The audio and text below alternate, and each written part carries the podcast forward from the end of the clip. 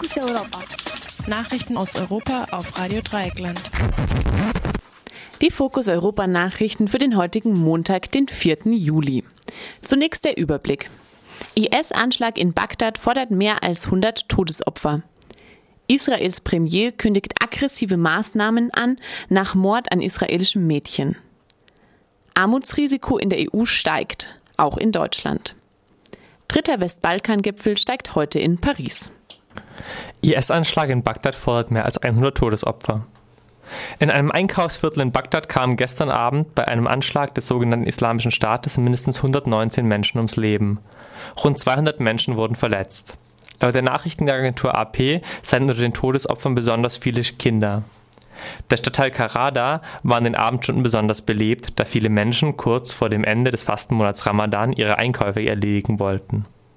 Der Stadtteil ist mehrheitlich von SchiitInnen bewohnt, welche vom IS als ungläubig angesehen werden.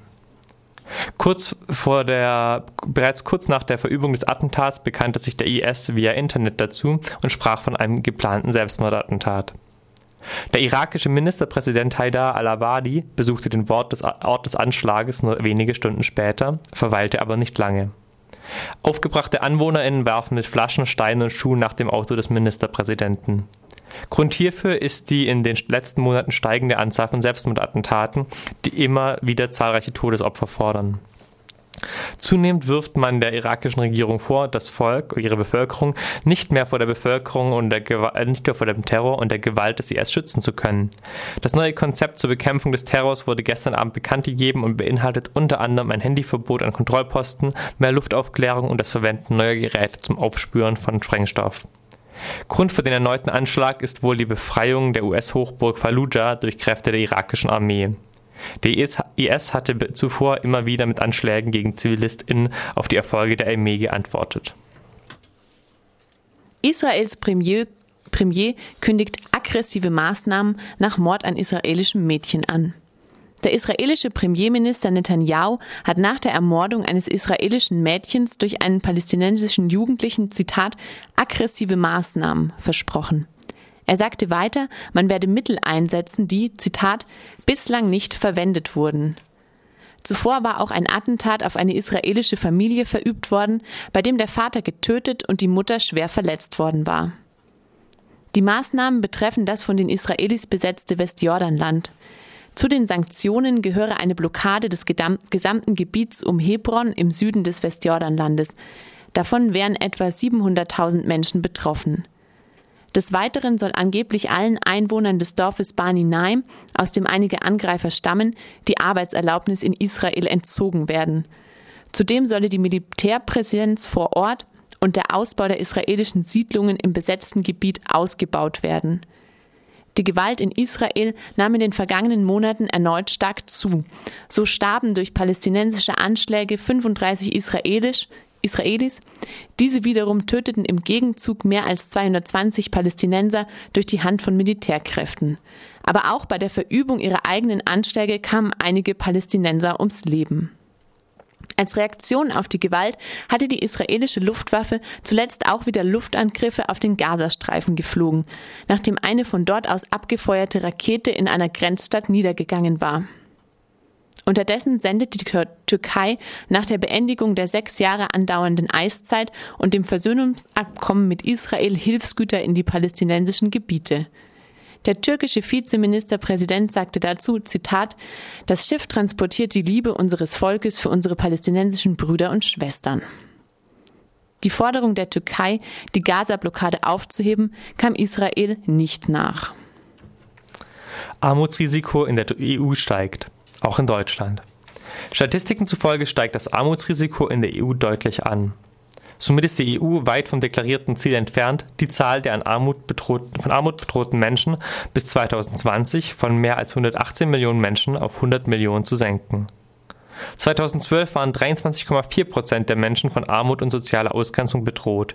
Dieser Anteil sei inzwischen auf 24,4 Prozent innerhalb der EU zurückgegangen angestiegen. Also auf 24,4 Prozent ist er angestiegen. Der Wert entspricht 122 Millionen Menschen in der EU. Besonders betroffen sind Spanien und Griechenland. Hier sei der Anteil von Armut bedrohten Menschen deutlich angestiegen. Das liegt vor allem an der schlechten wirtschaftlichen Lage beider Länder während der Eurokrise und der mit einhergehenden Arbeitslosigkeit und den Austeritätsmaßnahmen.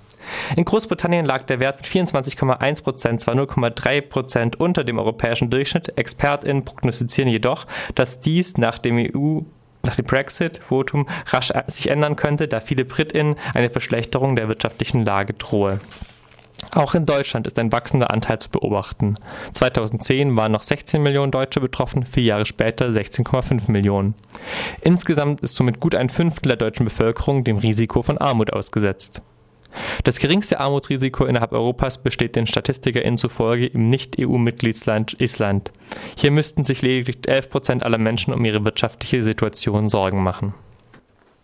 Dritter Westbalkan-Gipfel steigt heute in Paris. Am heutigen Montag wird in Paris der dritte Westbalkan-Gipfel eröffnet.